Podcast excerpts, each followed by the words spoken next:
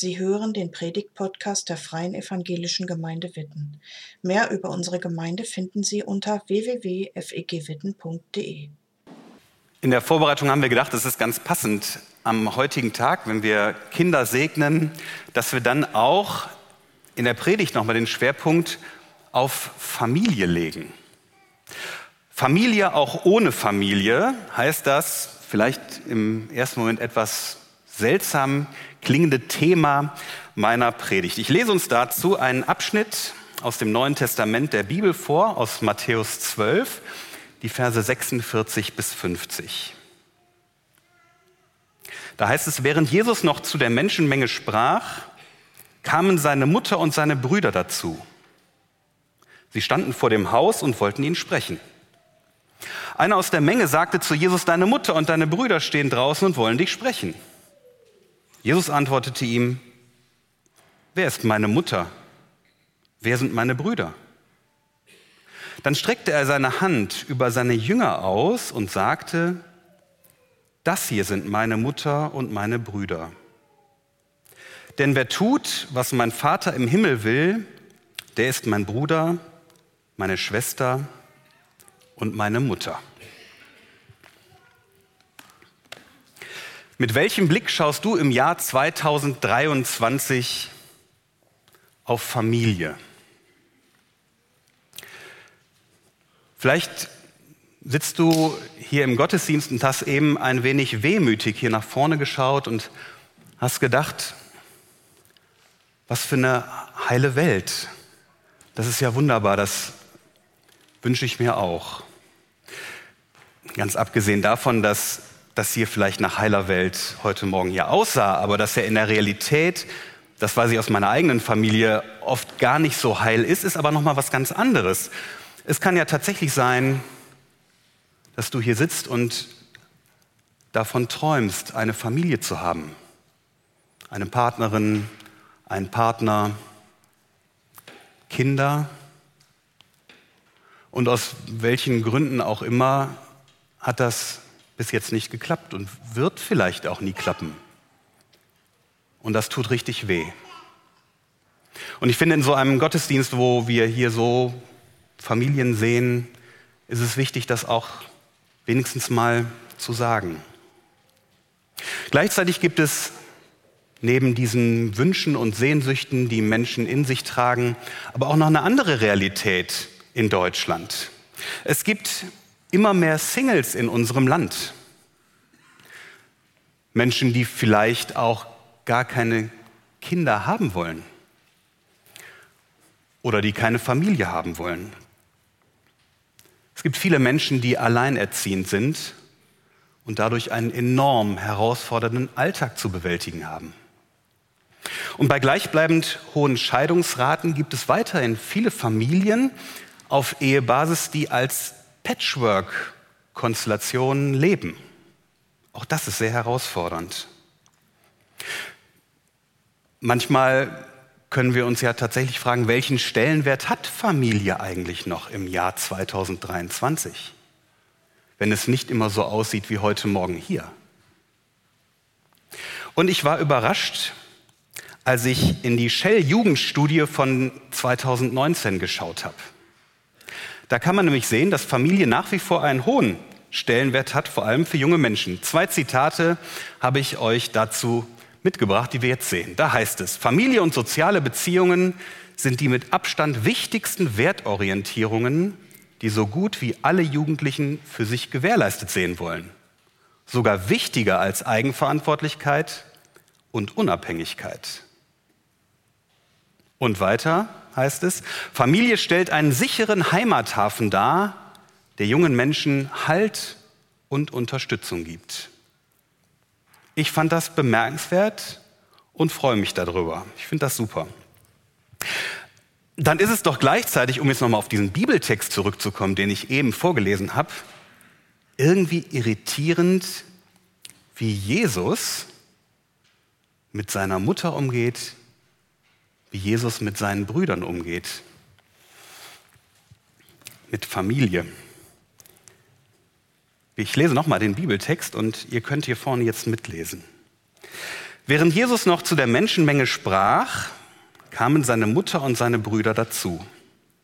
Sie standen vor dem Haus und wollten ihn sprechen. Einer aus der Menge sagte zu Jesus, deine Mutter und deine Brüder stehen draußen und wollen dich sprechen. Jesus antwortete ihm, wer ist meine Mutter? Wer sind meine Brüder? Dann streckte er seine Hand aus über seine Jünger und sagte, das hier sind meine Mutter und meine Brüder. Denn wer tut, was mein Vater im Himmel will, der ist mein Bruder, meine Schwester und meine Mutter. Einerseits weist Jesus hier seine blutsverwandte Familie harsch ab. Das, was Jesus da in, offenbar in einem Raum oder da gesagt hat, das wird ja jemand weitergesagt haben zu denen, die draußen standen, zu seiner Mutter und zu seinen Brüdern. Jesus hat gesagt, ja, wer ist denn meine Mutter? Wer sind meine Brüder? Das ist ja eine deutliche Zurückweisung, eine Abweisung. Andererseits lädt Jesus hier Menschen ein. Jesus lädt Menschen ein, die sich nach Familie sehen, die sich nach Geborgenheit sehen, die sich sehnen, dazuzugehören. Ich finde diesen Text wirklich richtig spannend, weil wir ja oft, nicht immer, aber oft, Familie zusammenbringen mit bio biologischer Abstammung. Oder wenigstens auf dem Papier, wenn es um Stiefkinder geht oder Adoptivkinder. Das ist das, wo wir meistens an Familie denken. Jesus definiert Familie hier ganz anders. Jesus definiert Familie hier neu. Zur damaligen Zeit der römischen Besatzung, auch in Israel oder im römischen Reich, war es ganz normal, dass eine Familie orientiert war am Pater Familias, so nennt man das, also an dem Familienoberhaupt. Und das war selbstverständlich ein Mann der Mann im Haus, der hatte das Sagen. Der sagte, wo es lang ging. Der hatte die Verfügungsgewalt über seine Familie. So war das damals zur Zeit Jesu. Jesus definiert das System Familie anders, neu. Für Jesus ist Familie hier offenbar eine Gruppe von Menschen, die sich auf gemeinsame Regeln, könnten wir sagen, oder auf ein gemeinsames Wertesystem einigt. Und das Wertesystem in Jesu Familie lautet, es geht darum, den Willen Gottes zu tun. Das macht für Jesus Familie aus. Wer Gottes Willen tut, gehört zu Jesus und damit zu seiner Familie. Ich finde, das ist tatsächlich richtig spannend. Das Entscheidende daran ist, dass Jesus das System Familie, was wir oft so klein denken, ganz, ganz weit fasst. Jesus fasst das System Familie so weit, dass es Blutsverwandte einschließt, aber gleichzeitig auch offen ist für Menschen unterschiedlichster Herkunft, für Menschen aus unterschiedlichsten zeitlichen Epochen auch. Wir können sagen, Jesu wahre Familie, das ist seine Gemeinde. Und seine Gemeinde, das sind die Menschen, die nah bei ihm sind. Wir sagen oft, die Jesus nachfolgen oder die mit ihm leben. Und die, das macht Jesus hier auch deutlich, indem er seine Hand ausstreckt über seine Jünger, die unter seinem Schutz stehen. Was Jesus hier uns vor Augen führt, ist also viel größer, ist viel weiter als das, was wir oft unter Familie verstehen. Und was Jesus damals gesagt hat und was er auch uns heute noch sagt, ist eine große Einladung. Und die Einladung lautet, setz dich doch an den langen Tisch der Familie Gottes. Auch für dich ist an diesem langen Tisch der Familie Gottes Platz. Du hast die Chance, eine Schwester, ein Bruder von Jesus zu werden, nah bei ihm zu sein. Jetzt schon.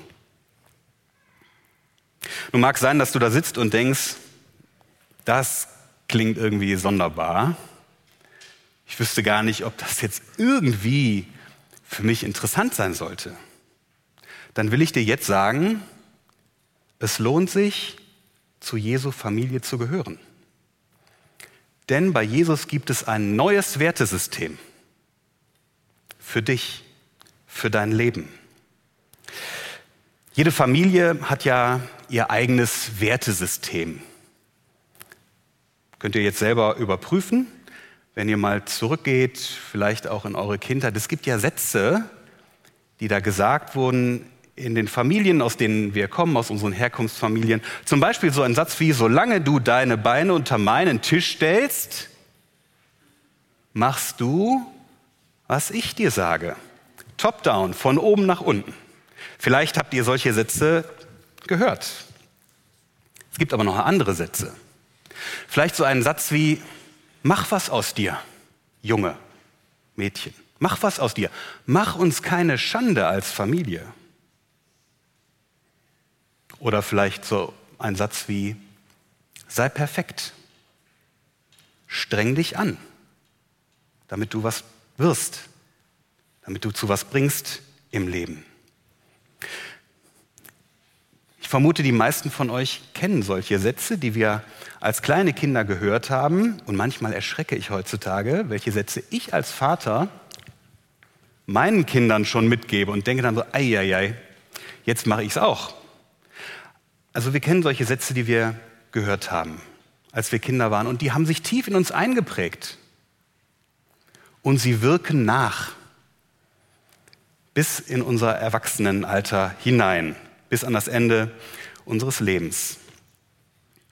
In Jesu Familie gelten neue Sätze, andere Sätze. Jesus gibt dir ein anderes Wertesystem für dein Leben. Und das Wertesystem bei Jesus heißt, Gottes Willen zu tun oder Gottes Willen zu leben. Und jetzt höre ich direkt schon den Einspruch, naja, das ist ja auch schon wieder was, was ich tun muss. Da geht es ja schon wieder darum, dass ich was machen muss. Nee. Zuallererst geht es bei Gottes Willen zu leben darum, sich von Gottes Liebe bestimmen zu lassen. Da kommt zuerst mal etwas von Gott auf mich zu. Gott mit seiner großen Liebe. Und indem ich mich davon bestimmen lasse, tue ich schon Gottes Willen. Ich darf also zuerst mal passiv sein. Ich darf empfangen, was Gott mir gibt. Und durch diese Liebe, die von Gott kommt, gelten andere Maßstäbe, als sie bei uns oft gelten. Da gilt zum Beispiel Geduld von Gott aus statt Druck. Da gilt Wahrhaftigkeit bei Gott statt Lüge oder Täuschung oder Schein. Da gilt Gnade bei Gott statt Leistung, statt immer besser zu werden. Und das wirkt sich aus wo einzelne Menschen sich von Gottes Liebe bestimmen lassen, wirkt sich das aus im Leben, wie Menschen miteinander zum Beispiel in einer Gemeinde leben können. Wo wir uns an Gottes Willen, an seiner Liebe, die wir in Jesus Christus sehen, orientieren, wirkt sich das aus für das Miteinander, zum Beispiel in einer Gemeinde. Dass wir sagen können, wir sind als Gemeinde auch eine Familie.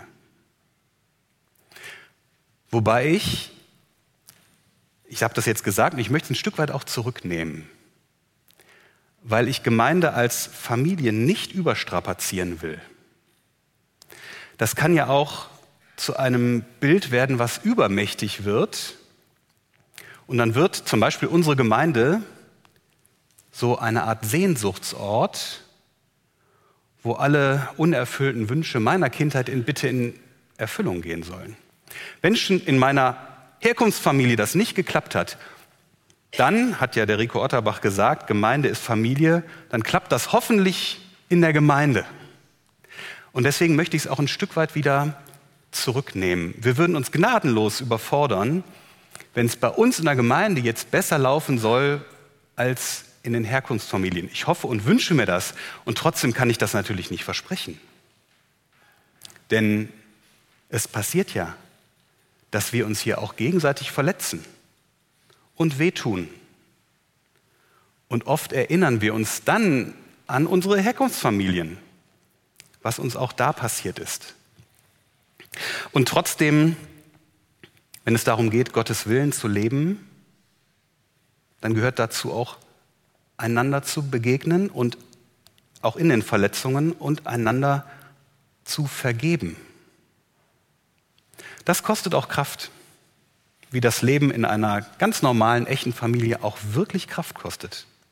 Und gleichzeitig gibt es eine große Hoffnung und es tröstet mich, dass Jesus sagt, meine Familie, die Menschen, die zu mir gehören, die stehen und Jesus hält seine Hand ausgestreckt über seine Jünger. Meine Familie steht unter meinem Schutz. Ich passe auf sie auf. Ich bin bei ihnen. Das verspricht Jesus. Jesus lädt ein, dich, mich, in seine unperfekte Familie. Nicht, weil Jesus unperfekt wäre, sondern weil wir, weil du, ich, weil wir unperfekt sind. Er lädt uns ein. Inmitten der vielfältigen Lebensformen, die es im Jahr 2023 so gibt und die du vielleicht gut heißt oder die du ganz schrecklich findest, Jesus lädt dich ein. Du kannst schon jetzt so eng mit Jesus verbunden sein, als wärest du blutsverwandt mit ihm. Nimmst du die Einladung an? Amen. Vielleicht denkt mancher jetzt von euch, na, jetzt lässt er uns da mit so einer Frage hängen. Will ich natürlich nicht. Wenn jemand heute Morgen hier sagt, das möchte ich noch mal genauer wissen, wie ist denn das mit dieser Einladung? Oder ja, ich kann mir das, ja, ich will das vielleicht dann lade ich dich ein, mich nach dem Gottesdienst anzusprechen. Auch wenn ich mit jemandem anders gerade im Gespräch bin, dann darfst du mich stören, weil die Einladung Jesu für das eigene Leben anzunehmen, das ist die wichtigste Entscheidung, die ein Mensch in seinem Leben treffen kann. Da ist es wert, gestört zu werden. Aber noch sind wir nicht am Ende des Gottesdienstes. Ich lade euch ein, dass wir uns in einem Lied nochmal in Gottes Liebe hineinbegeben. Ein Lied, was genau davon spricht. One thing remains, eine Sache bleibt. Danke fürs Zuhören. Sie wünschen sich jemanden, der ein offenes Herz und Ohr für Sie hat? Wir haben ein Team von Seelsorgern, das sich freut, für Sie da zu sein und vermitteln Ihnen gerne einen Kontakt. Anruf genügt unter Witten 93726.